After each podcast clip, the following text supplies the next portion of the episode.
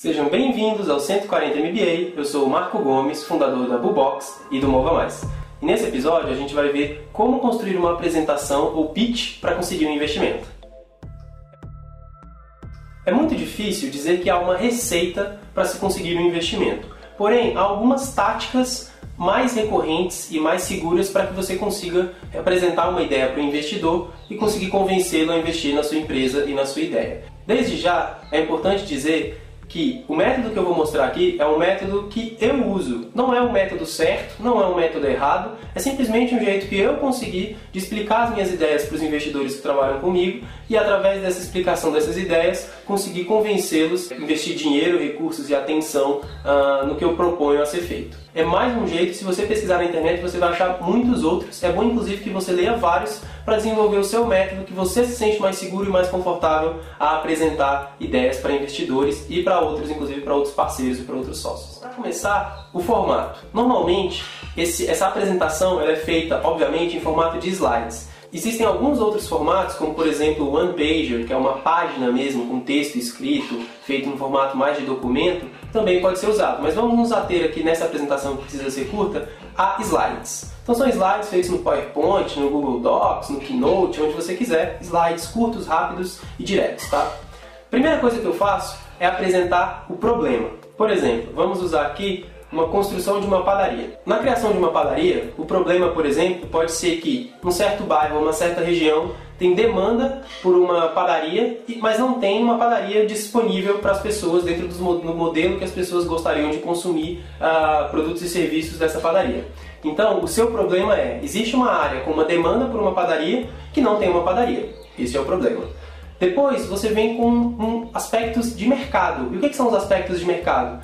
Tamanho de mercado, é, qual a demanda específica em números, qual é o tipo de cliente que você vai atender, etc. No caso da padaria, por exemplo, você vai ir desde o macro mercado por ano no Brasil, circula tanto dinheiro no comércio, em padarias etc, etc, até um negócio específico. Ah, nessa região existem 50 mil pessoas, essas 50 mil pessoas elas têm o poder aquisitivo XYZ, elas estão dispostas a consumir XYZ quantidades de produtos e serviços por mês nessa padaria, essa padaria vai tem, tem potencial XYZ.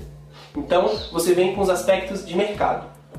Depois você vem com a solução. A solução é a padaria em si. Então, Primeiro, problema, depois aspectos de mercado, depois a solução.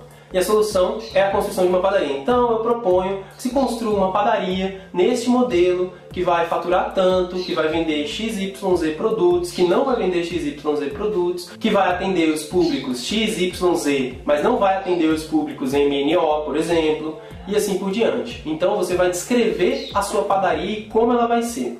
E depois você vem com Use of Proceeds, que é o uso do investimento que você vai fazer. Quanto você precisa de investimento e o que você vai fazer com ele. Ah, para isso eu preciso de 200 mil reais para construir essa padaria e eu vou usar esses 200 mil reais tanto contratando pessoal, tanto reformando o ponto comercial que eu já encontrei, que é o ponto ideal para eu fazer essa padaria, tanto fazendo promoção, tanto produzindo novas receitas e assim por diante. Então você faz o use of proceeds. E por fim, eu faço uma apresentação do time quem são as pessoas envolvidas neste negócio. Então, ah, o meu cozinheiro-chefe vai ser esse, ah, eu sou o administrador do negócio, tenho essa formação, ah, eu vou ter tais tipos de pessoas atendendo, ah, eu tenho tal pessoa no marketing e assim por diante. Então você faz uma, uma, apresentação do time envolvido, que é uma das partes mais importantes, inclusive todos os investidores falam que eles investem no time e não no negócio. Então, com estes cinco pontos, problema, mercado, solução, use of proceeds e time, eu percebi ao longo da minha experiência que é muito mais fácil você convencer investidores, outros sócios e outros interessados no seu negócio a embarcar com você na sua jornada. Então eu deixo aí essa dica para vocês, lembrando, não é uma receita, não é garantia de sucesso, não é a único, único jeito, é só um jeito que eu encontrei que de maneira muito simples consegue explicar uma proposta e consegue mostrar para as pessoas o que a gente está é, tentando fazer. Muito obrigado, lembre-se, inscrevam-se, mandem isso para os amigos para que eu continue sempre motivado a trazer conteúdo para vocês. Valeu e até mais!